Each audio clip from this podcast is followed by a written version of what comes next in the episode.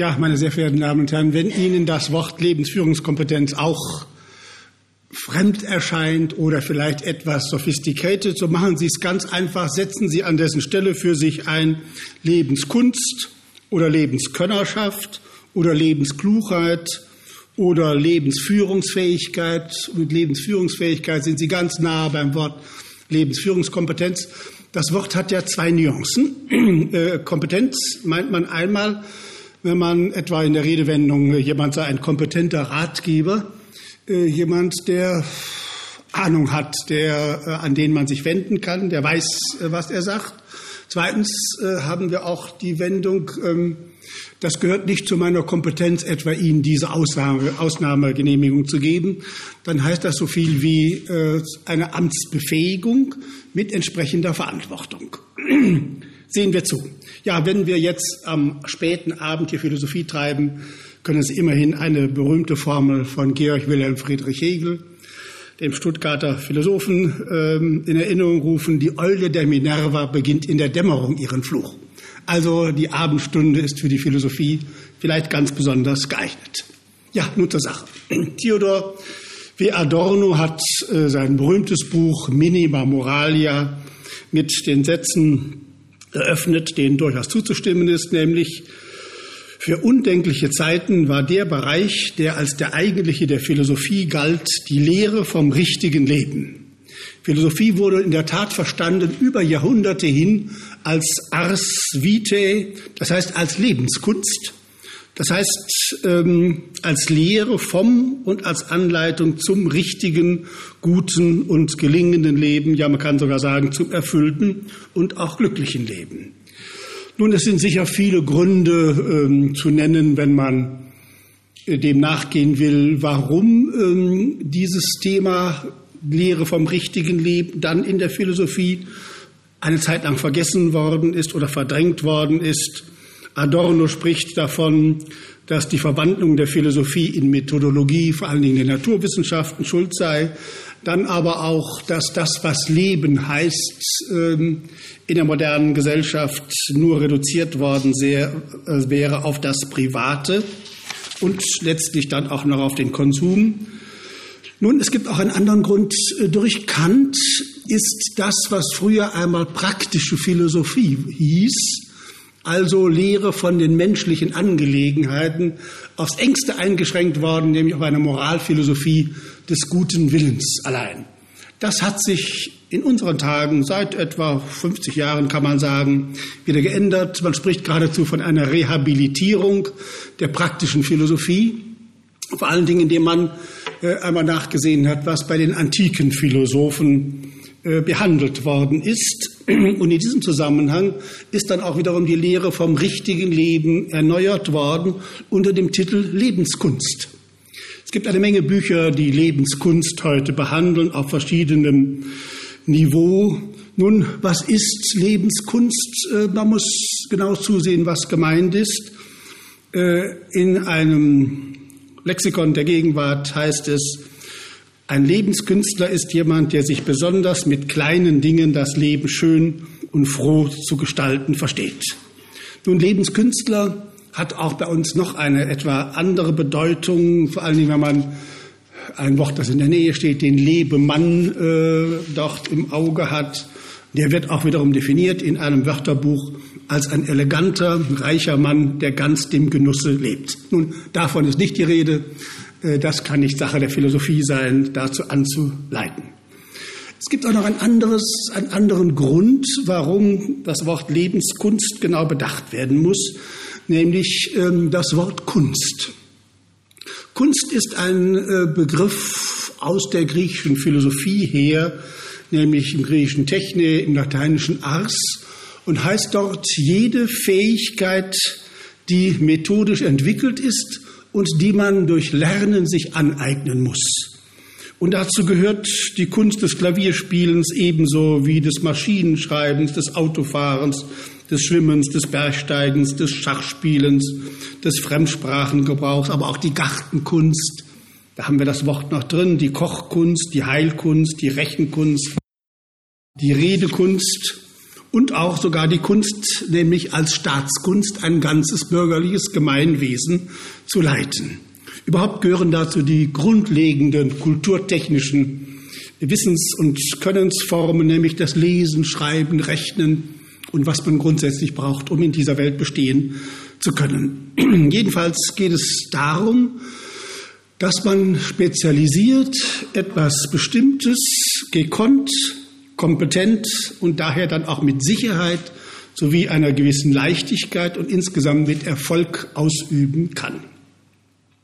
Und es gibt auch noch eine weitere Bedeutung des Wortes äh, Lebenskunst, die, ich hatte es eben gesagt, das Wort Kunst im alten Sinne ist äh, nicht eingeschränkt auf die sogenannten schönen Künste, also Musik, Malerei, Skulptur, äh, Theater. Aber äh, es gibt äh, Autoren, die Lebenskunst ähm, so verstehen, dass sie das Leben insgesamt zu einem Kunstwerk formen wollen. Also nicht nur ein gelingendes Leben wollen, bieten wollen, sondern in dessen Überbietung auch ein schönes Leben.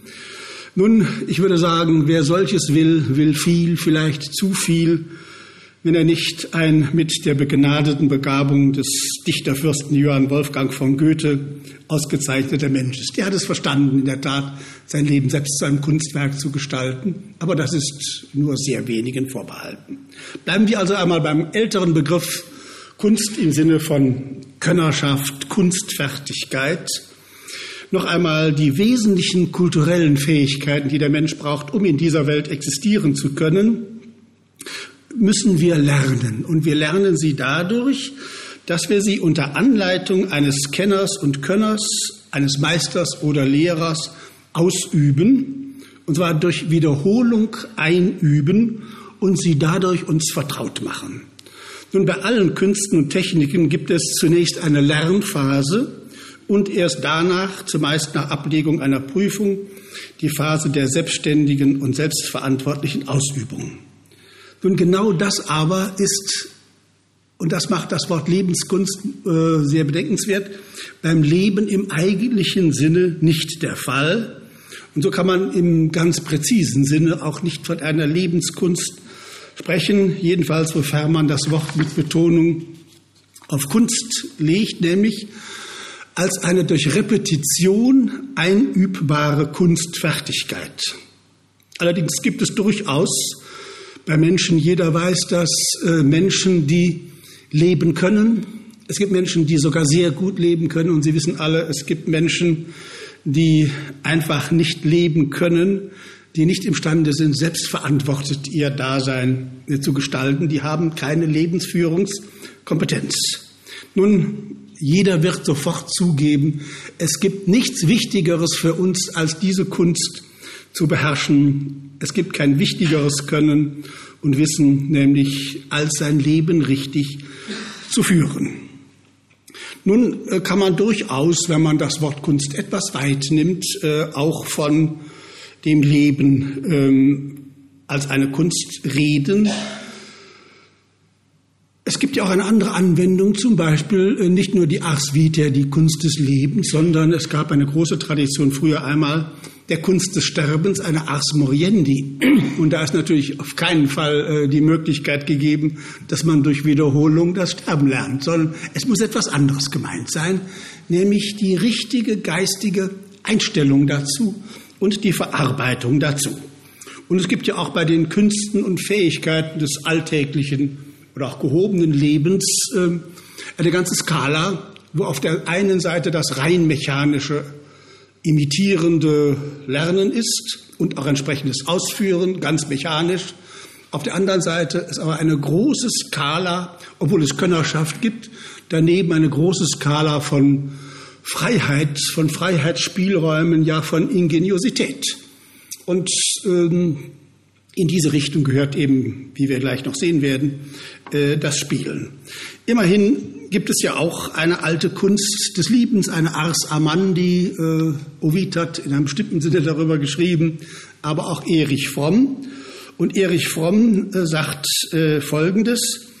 Ähm, zusätzlich zu den bloßen Techniken der Alltagsdaseinsführung gibt es etwas wie eine Kunst des Lebens, dass Lieben eine Kunst ist. Ich zitiere ihn jetzt. Genau wie Leben eine Kunst ist, wenn wir lernen wollen zu lieben, müssen wir genauso vorgehen, wie wir das tun würden, wenn wir irgendeine andere Kunst, zum Beispiel Musik, Malerei, das Tischlerhandwerk oder die Kunst der Medizin lernen wollen. Leben, also das wollen wir von der Zusammenhang festhalten, bedarf durchaus einer Kunst, eines Wissens, eines Könnens, insgesamt einer Fähigkeit, die kultiviert und ausgebildet werden muss. Aber da stellen sich sofort einige Fragen. Erstens einmal, kann man denn die Lebensführungskunst, das Leben können, wirklich erwerben und ausbilden oder wenigstens verbessern?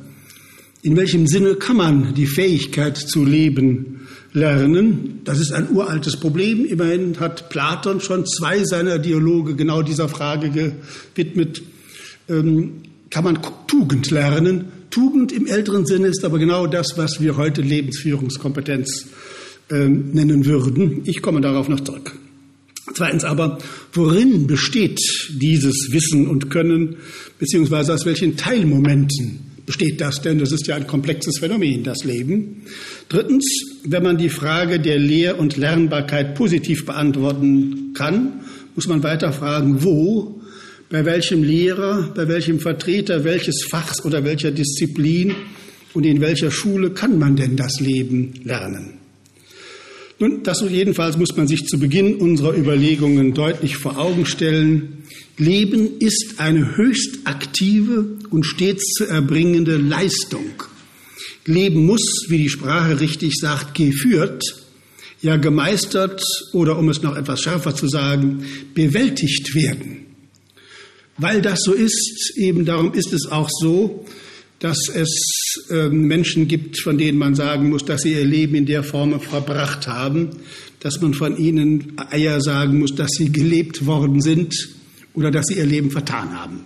Also Leben muss gemeistert werden. Also das heißt, äh, wir müssen da schon etwas einbringen.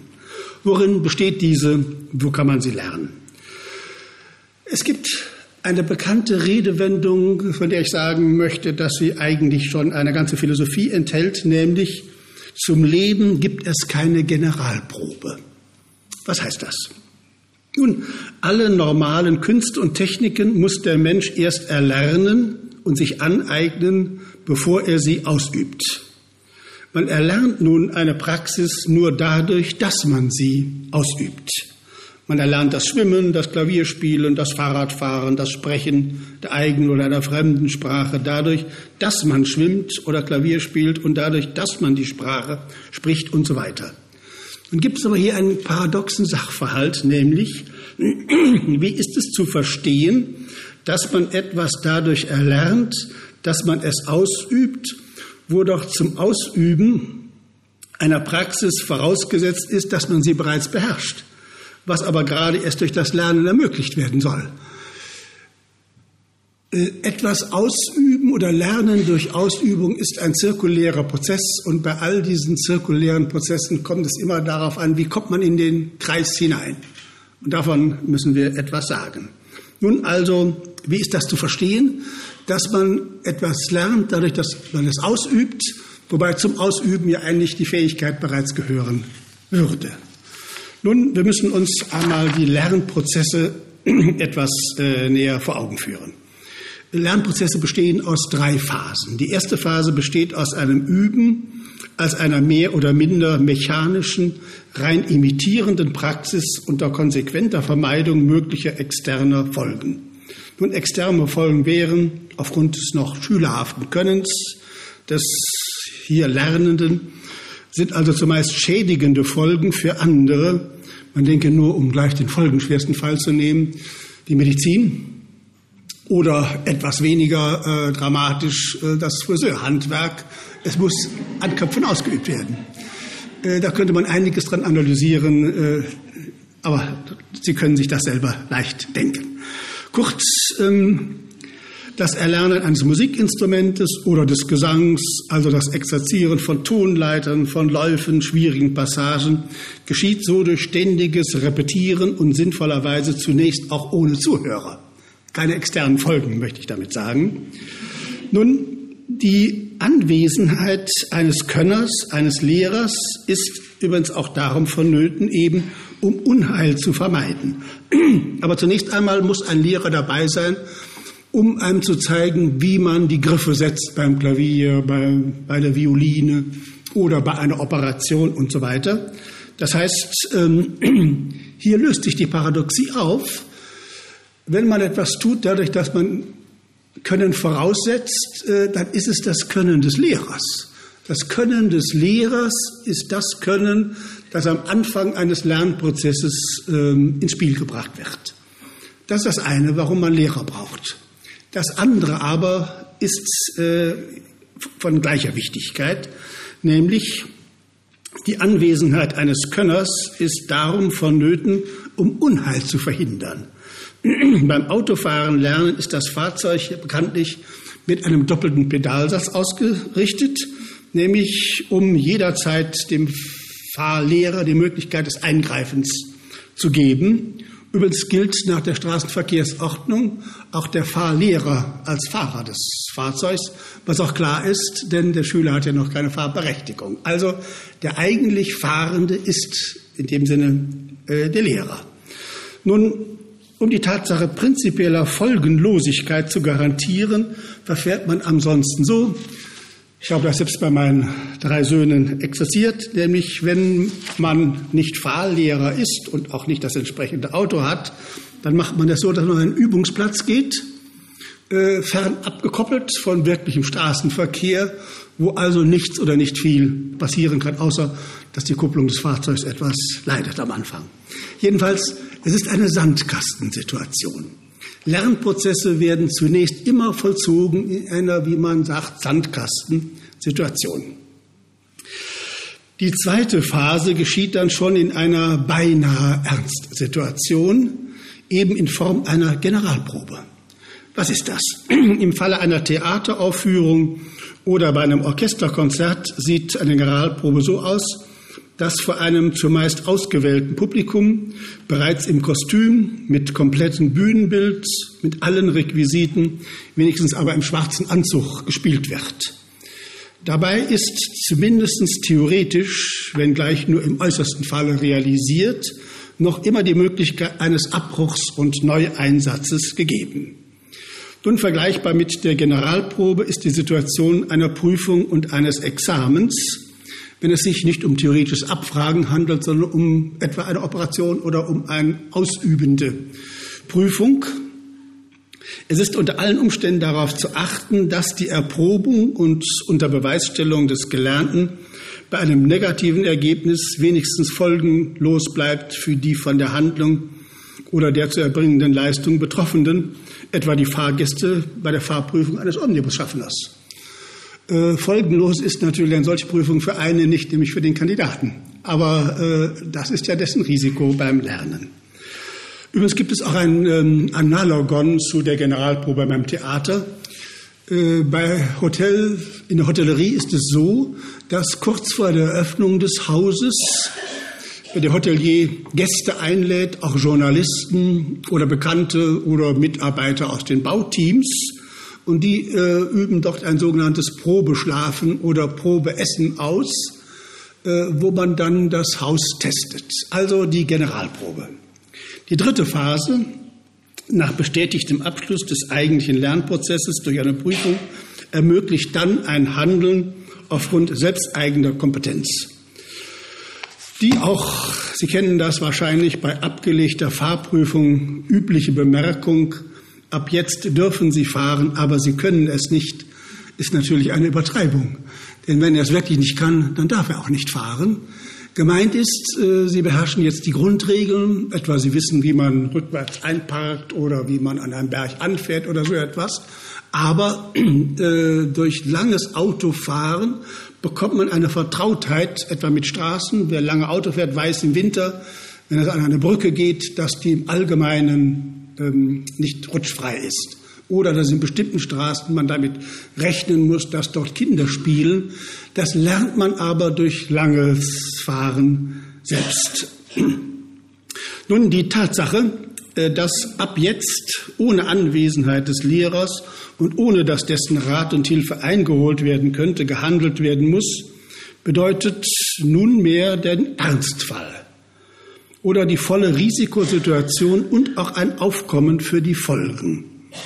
Der wesentliche Unterschied zwischen diesen normalen Künsten und Praxisformen einerseits, und das ist jetzt das Entscheidende für unser Thema, und dem Lebensprozess andererseits besteht genau darin, das Leben ist immer zugleich und sogleich der Ernstfall. Es ist seine eigene Generalprobe und der seine eigene Bedingung durch seinen Vollzug erzeugende Lernprozess. Das eben macht natürlich die Risiko, ähm, den Risikogehalt des Lebens auf, dass es immer der Ernstfall ist. Äh, in wesentlichen Lebenssituationen muss man Entscheidungen fällen unter Unsicherheit äh, und weiß nie vorher, wie es ausgeht. Das Leben ist selbst sein Ernstfall. Das heißt, es gibt keine Vorlaufsphase des Lernens ähm, und es gibt im Allgemeinen auch keine Möglichkeit zu Korrekturen wesentliche Entscheidungen, wenn sie gefällt sind, sind sie nicht äh, zurückzunehmen. Nun, das gilt natürlich jetzt nur für das Erwachsenenleben. Denn, und da haben wir nun ein weniges Moment, ähm, zum Leben des Menschen gehört es, äh, dass in der Kindheit man eben doch Wesentliches lernen kann und muss. Aber äh, das Erwachsenenleben ist eben von der Art, ähm, dass es dort ähm, ja, nach der Mündigkeitserklärung, die ja natürlich eine Fiktion ist, aus dem juristischen Sinne, wo man sie ja datieren kann, aber das ist ja kein eigener Akt. Nach der Mündigkeitserklärung kommt, kommt der Mensch für die Folgen auf. Äh, sie sehen das immer, wenn Sie an einer Baustelle vorbeikommen und dort steht Betreten verboten. Eltern haften für ihre Kinder. Das heißt, Kinder können nicht für die Folgen aufkommen und darum müssen es die Eltern äh, und das ist der äh, wesentliche, das wesentliche Definiens von Mündigkeit, dass jemand für seine Folgen aufkommen kann. A, weil er entsprechende finanzielle Mittel hat, aber noch wichtiger, weil er die Urteilsfähigkeit äh, haben muss. Zweitens noch einmal, das Leben selbst ist immer ein Ernstfall. Es gibt eben keine vom wirklichen Leben separierte Generalprobe und auch kein Examen, und kein von da ab zu einem eigenen und eigenverantwortlichen Leben legitimierender und gar durch ein vorweisbares Zertifikat äh, jetzt ab jetzt dieser Mensch kann leben, gibt's nicht, äh, sondern das zeigt sich im Leben eben selbst. Es gibt keinen Prüfungsakt. Übrigens, wenn es ein solches Zertifikat gäbe, äh, dass uns irgendjemand aussteht, ab jetzt bist du, hast du die Lebenskönnerschaft, so würde das bedeuten, dass derjenige, der das unterschreibt, oder die Institution, die dahinter steht, für alle Folgen aufkommen würde. Und das ist äh, schlechterdings nicht zu machen. Da zeigt sich nämlich ähm, die Bedeutungsnuance, die ich am Anfang schon genannt habe, für Kompetenz. Kompetenz heißt Verantwortlichkeit und das heißt auch ähm, äh, autorisiert sein für bestimmte Lizenzen. Jeder, der lebt, hat diese Autorisierung. Jedenfalls wird sie ihm mindestens äh, fiktional zugesprochen. Ja, kann man noch einmal äh, die Konsequenz daraus ziehen? Äh, kann man das Leben so lernen? Erstens einmal, es gibt äh, qualitative Unterschiede im Lebenskönnen bei Menschen. Die sind nicht angeboren, also müssen sie irgendwo erworben sein. Wie ist das nun? Ich äh, will einmal das Leben vergleichen mit äh, den verschiedenen Typen von Spielen. Ich sage nicht, Leben ist ein Spiel, sondern es geht um eine Struktur, eine Strukturanalyse. Es lassen sich nämlich drei Sorten von Spielen unterscheiden. Es gibt erstens solche Spiele, bei denen alles vom Zufall abhängt, also die reinen Würfel- und Glücksspiele. Daneben gibt es zweitens solche, bei denen der Ausgang ausschließlich vom Können des Spielers abhängt, wie im Falle des Schachspiels etwas, etwa. Und drittens, die meisten Spiele stellen eine Mischung aus beiden bisher genannten Sorten dar. Etwa der Ausgang eines Kartenspiels hängt von zweierlei ab. Erstens von den Karten, die man beim Austeilen erhalten hat und worauf man keinen Einfluss hat. Zweitens aber vom Können und von der Spielfähigkeit der Spieler. Und von dieser dritten Art von Spielen ist die menschliche Lebenssituation äh, herzuleiten, nämlich unsere Daseinsgestaltung und Lebensführung hängt einmal von den Zufällen der Lebenssituation ab, also von dem, was uns erstens durch die Geburt und durch die Familiensituation mitgegeben ist, zweitens von dem, was uns im Laufe des Lebens dann zugefallen oder widerfahren ist und drittens von dem, was wir im Laufe des Lebens uns selbst an materiellen Gütern aber auch an Fähigkeiten der verschiedensten Art und auch an sozialen Rechten erworben haben. Und diese dritte Art äh, von Gütern ist eine Mischklasse eben aus dem Mitgegebenen und Vorhandenen und aus Ergebnissen unseres eigenen Könnens, also und auf der anderen Seite aus zugefallenen und Zufallsmomenten. Grundsätzlich gilt natürlich, unsere Lebenssituation hängt entscheidender als von den Zufallsgütern von unserer Lebensführungskompetenz, von unserem Leben können ab. Es gab im Barockzeitalter, äh, die, äh, wo man mit Emblemen gearbeitet hat, einen äh, philosophischen Satz, nämlich und einen Bildspruch, Virtute duce fortuna comite, das heißt mit der Tugend, dem Können als Führerin aber mit dem Glück als Begleitung. Da haben Sie diese beiden Momente, das Können und das Glück. Das eine ist die Führerin, das andere die Begleitung. Wir wollen noch einmal ähm, auf die Spiele blicken, als, wie gesagt, als Analoga zum Leben. Man kann beim Spielen drei Komponenten unterscheiden. Erstens die Beherrschung der ein Spiel konstituierenden Grundregeln des Spiels, des Schachspiels oder was immer Sie nehmen wollen.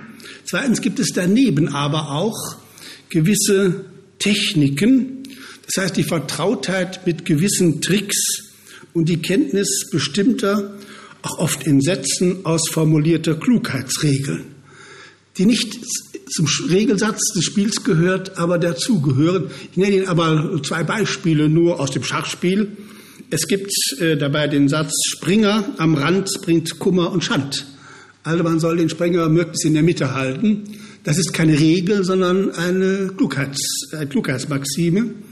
Oder das andere ist, wenn man eine gegnerische Figur im Mittelfeld schlagen kann, dann soll man dies statt mit einem Mittelbauern eher mit einer Bauernfigur vom Rande nehmen, damit diese mitten ins Spiel kommen. Noch einmal, das sind keine Regeln, sondern das sind Techniken.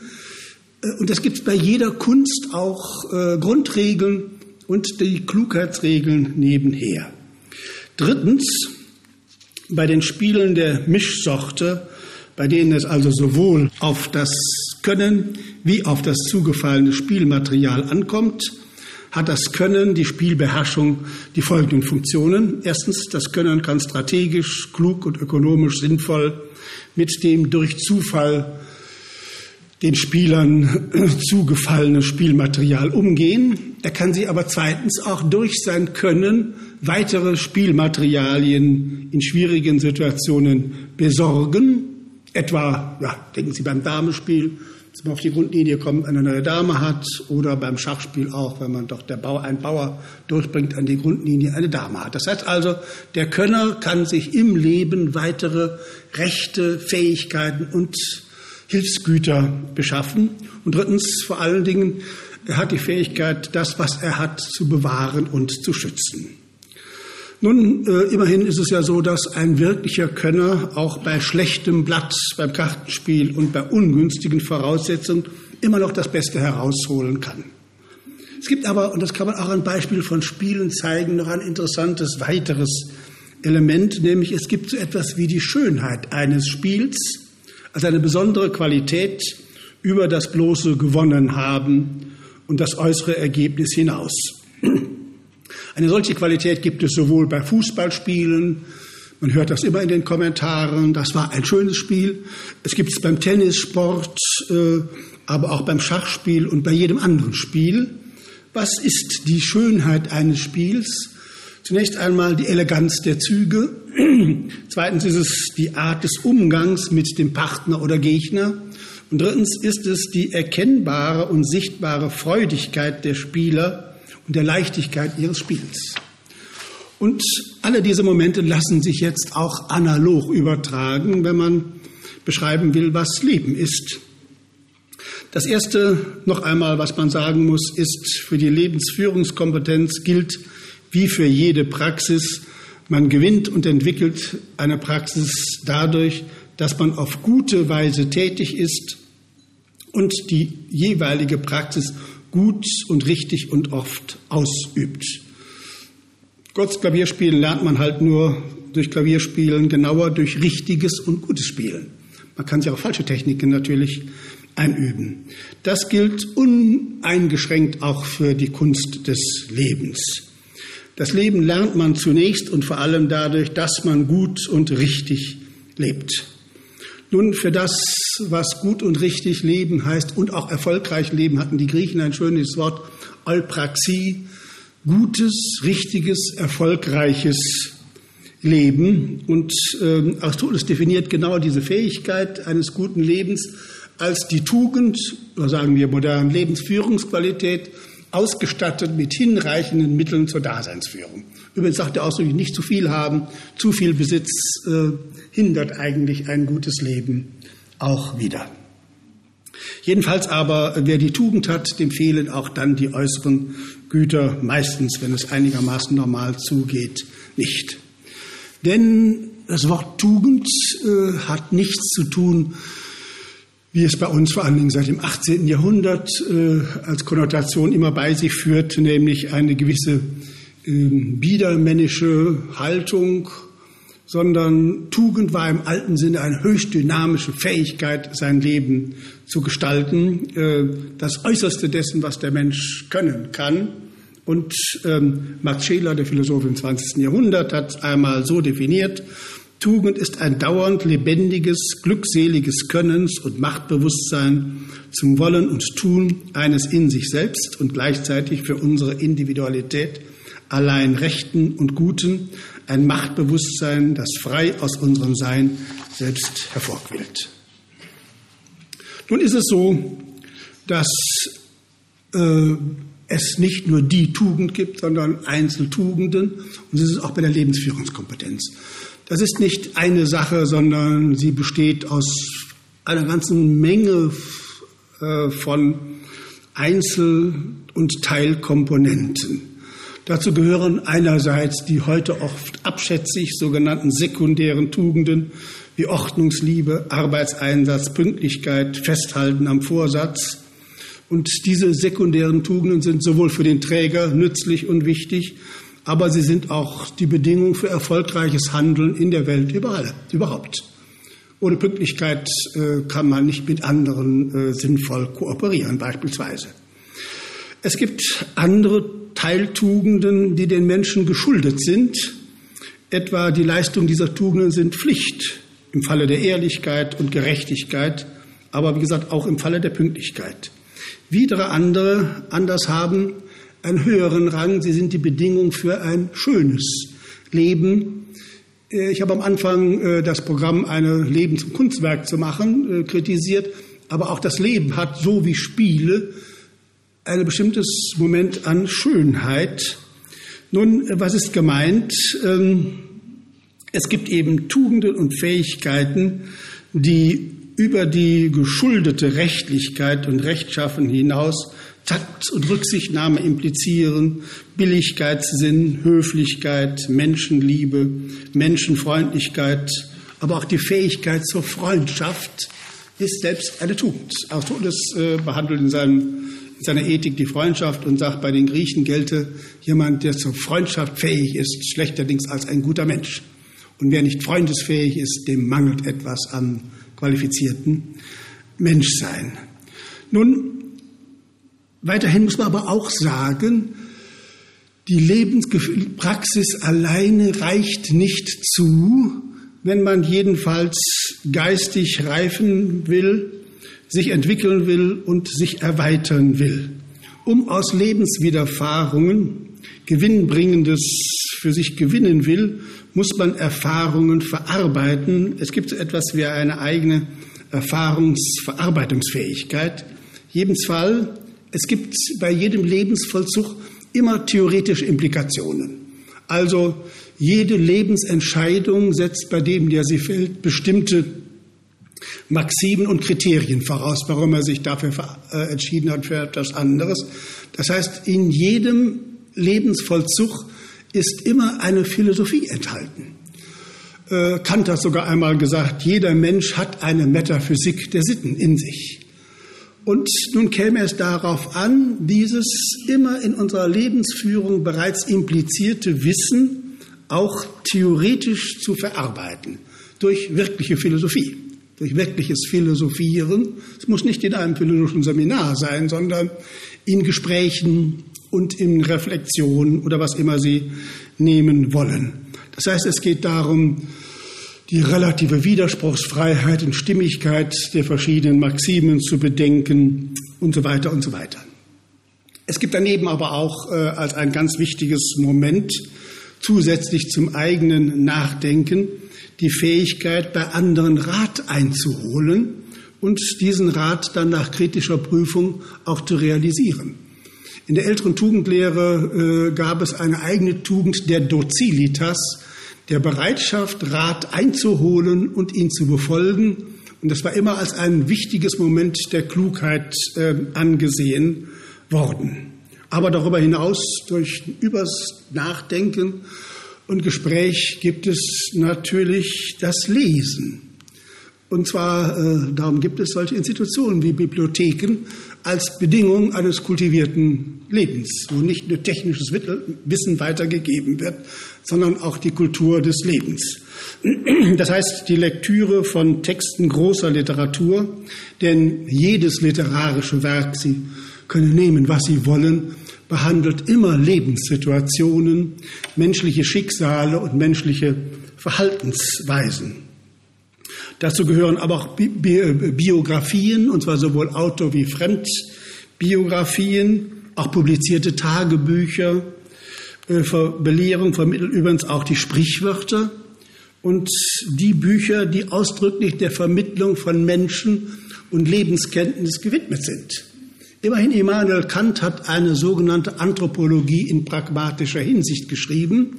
Das heißt, ein Buch, äh, das seine Erkenntnis realisiert, dass im akademischen Studium das wirkliche Leben konnte nicht vorkommt. Und da hat Kant zusätzlich äh, eine Anthropologie in pragmatischer, das heißt also lebenskunstfördernder Hinsicht verfasst. Ein anderes Buch, das immer unterschätzt wird, äh, ist Kniges Umgangsbuch. Das geht ja weit darüber hinaus über äh, solche Anstandsregeln. Es soll Lebenswissen und Lebenskönnerschaft vermitteln. Übrigens gibt es auch die Fabeln, denen man sehr viel an Menschenkenntnis und Verhaltensweisen entnehmen kann. Soll, übrigens soll man auch gute Kinofilme nicht verachten. Es gibt natürlich verschiedene. Und noch etwas, niveauvolle Kriminalromane. Äh, die Interessenten seien hingewiesen auf ähm, die philosophisch-theologischen Kriminalgeschichten, die Pater Braun-Geschichten von Chesterton. Oder es gibt ja hochrangige Literatur, ähm, die äh, so etwas will, nämlich denken Sie an Schillers Verbrecher aus verlorener Ehre oder von Annette von Droste-Hülshoff die Judenbuche. Äh, Schopenhauer hat einmal gesagt, wenn man wissen will, was am Menschen moralisch dran ist, muss man Kriminalgeschichten lesen. Gibt es einen großen Unterschied, aber es gibt eben auch solche, die fast einen philosophischen Rang haben. Kurz, um darauf hinzuweisen, als der ältesten Werke äh, höchsten Ranges der dramatischen Literatur, der König Ödipus von Sophokles, ist ja seiner Struktur nach eine Kriminalgeschichte. Da wird im Laufe äh, des Dramas ein Verbrechen aufgeklärt, was vorher passiert ist. Kurz ähm, wäre vieles zu sagen. Man kann durch Lektüre, Verarbeitung äh, anderer Lebenserfahrungen außerordentlich viel für sich ähm, gewinnen. Nun, natürlich ist auch äh, die Orientierung an bewährten Traditionen der Lebensweisheit und durch und die Orientierung an Menschen, die diese Lebensweisheitstraditionen repräsentieren, also das, was man früher einmal Lebemeister nannte, ist auch wichtig. Und äh, jeder Mensch hat wahrscheinlich, wenn Sie sich einmal beobachten, aus seiner Erinnerung irgendeinen Menschen oder einige vor Augen, an denen er sich orientiert. Ganz extrem äh, gibt es in manchen Gruppen die Frage, was würde XY tun, wenn er heute hier wäre? Oder bei den Epikureern war es so, ähm, denke immer daran, als würde Epikur jetzt zuschauen, was du tust. Das heißt, man orientiert sich an solchen Lebemeistern. Ja, und dazu gehört natürlich auch die große Tradition von aufgeklärter Religion und eben von Philosophie. Philosophie, ich hatte es schon gesagt, äh, ist über Jahrhunderte hin verstanden worden als Kunstlehre, als Ars bene et beate vivendi, als Kunstlehre gut und glücklich zu leben. Nun, ähm, dass das auch eine gewisse Aktualität hat, kann ich Ihnen durch eine kleine Geschichte erläutern. Es wird berichtet, dass zu dem berühmten Philosophen Nikolai Hartmann, als er Professor in Göttingen war, eines Tages äh, der Vater eines seiner Philosophiestudenten gekommen ist, um den Professor zu fragen, wozu das Studium der Philosophie nützlich sei. Offensichtlich hatte der Vater gewisse Bedenken. Und Nikolai Hartmann sprach ihm dann von den Problemen einer neuen Ontologie, von den Aufgaben einer Metaphysik der Erkenntnis, von den Schwierigkeiten einer philosophischen Ästhetik, also Themen, über die er dann auch wichtige Bücher geschrieben hat. Der Vater unterbrach ihn dann und sagte, ich will Ihnen sagen, Herr Professor, was Sie tun müssen, ohne dass dieser Vater wahrscheinlich je ein philosophisches Buch gelesen hat, nämlich er hatte die Forderung, die bei den Fachphilosophen in Vergessenheit geraten zu sein scheint. Ich will Ihnen sagen, Herr Professor, was Sie tun sollen. Sie sollen die Menschen besser und glücklicher machen. Da wäre jetzt vieles zu sagen, was das ist. Sind das zwei verschiedene Dinge? Oder wird man glücklicher dadurch, dass man ein besserer Mensch ist? Aber darüber, das wäre ein Thema über das Glück, das können wir heute Abend äh, nicht ausdiskutieren. Nun, noch einmal die Grundfrage, worin und in welchem Wissen besteht die Lebensführungskompetenz? Ich hatte schon gesagt, der Mensch muss als kulturelles Wesen fast alles lernen, fast alles. Nämlich, der Mensch muss zunächst, äh, das dürfen wir nicht vergessen, aber Mütter wissen das, die grundlegenden Momente der Körperbeherrschung lernen, das Laufen, das Schwimmen, das Fahrradfahren muss man lernen und bestimmte Dinge, über die wir gar nicht reden brauchen. Der Mensch muss lernen, äh, Nahrungsaufnahme zu einer bestimmten Zeit zu vollziehen und nicht immer, wenn er Hunger hat, an den Kühlschrank zu gehen. Also solche ganz fundamentalen Dinge der Körperpflege und so weiter. Zweitens, er muss in der Schule, ich hatte schon davon gesprochen, die wesentlichen Kulturtechniken lernen, die je nach dem technischen Niveau verschieden sind. Beispielsweise außer dem Lesen, Rechen, Schreiben gehört heute mindestens in anspruchsvollen Berufen, die Fähigkeit der Bedienung eines Schreibcomputers. Oder jeder äh, muss heute die Geldverwaltung lernen. Er muss wissen, wie man mit Scheckkarten umgeht, wie man Überweisungsformulare ausfüllt und so weiter. Oder es gibt ein eigenes Telefonwissen. Will ich jetzt nicht drüber reden, nur etwas, was ich heute selbst bei meiner Bahnfahrt wieder erleben konnte. Äh, das Fahrplan lesen und das Kaufen einer Karte an einem Automaten am Bahnhof. Äh, ich habe es heute erlebt, dass an einem solchen Automaten ein eigener Beamter stand, ähm, Automatenguide, der hat den Menschen einmal erklärt, wie man diese Automaten bedient. Also das alles muss man wissen. Übrigens muss man, auch das sind Dinge, die wir nicht vergessen dürfen, eine angenehme Gestik, die angemessene Gestik im Leben erlernen und noch viel wichtiger, zu wissen, welche Gesten man in bestimmten fremden Ländern schlechterdings nicht vollziehen darf. Ich will Ihnen keine Beispiele nennen, aber da könnte man Geschichten drüber erzählen. Das muss man lernen. Oder aber man muss ähm, die richtigen Grußformen lernen. Oder was man früher in Tanzschulen gelernt hat, wer wem wie vorstellt. Der ältere dem jüngeren Herrn, die Dame und so etwas. Das alles muss man lernen. Das sind Klugheitsregeln, die haben nicht unbedingt moralische Bedeutung, aber für den Lebenserfolg sind sie unwahrscheinlich wichtig. Ja, das Fremdsprachenbeherrschen ist heute in einer globalisierten Welt von großer Bedeutung, um sich in der Welt orientieren zu können. Aber es gibt neben diesen eher technischen Dingen auch den gesamten Komplex der Weltklugheit, angefangen von den bekannten Alltagsregelungen die in Sprichwörtern enthalten sind, die man ja nicht verachten soll. Sie kennen die, was du heute kannst besorgen, das verschiebe nicht auf morgen. Ich will es aber nicht unterlassen, heute zu dieser späten Stunde zur Auflockerung auch das Antisprichwort dazu zu erzählen. Was du heute kannst besorgen, geht genauso gut auch morgen. Das hat, äh, das hat seine philosophische Bedeutung, nämlich Sprichwörter sind Ratschläge, ähm, die immer auch ihre Ausnahmen haben. Und es gehört zur Urteilsfähigkeit, zu wissen, wann ein Sprichwort anzuwenden und wann das andere. Zum Beispiel der grundsätzlich richtige Satz, wer A sagt, muss auch B sagen. Sonst gibt es äh, kein Vertrauen in den Menschen. Aber das gilt nicht unbedingt.